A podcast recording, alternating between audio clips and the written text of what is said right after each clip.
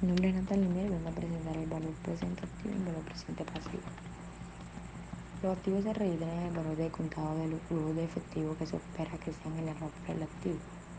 Es decir, es la forma de valorar activo para calcular hay que descontar el flujo futuro a una tasa de rentabilidad ofrecida por alternativas de inversión comparable, la que se denomina como costo de capital o tasa mínima.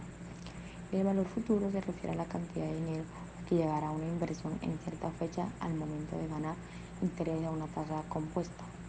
Valor presente pasivo pasivos se registran al valor de contado los flujos de efectivo que se espera que sean necesitados para liquidar el pasivo. El valor presente puede identificarse con el enfoque de ingresos relacionado con el NIF. Es decir, los pasivos financieros se miden en el momento de su reconocimiento inicial al costo que es el precio de transición si está involucrada una financiación implícita. Se debe medir al valor presente de los pagos de futuro del contrato.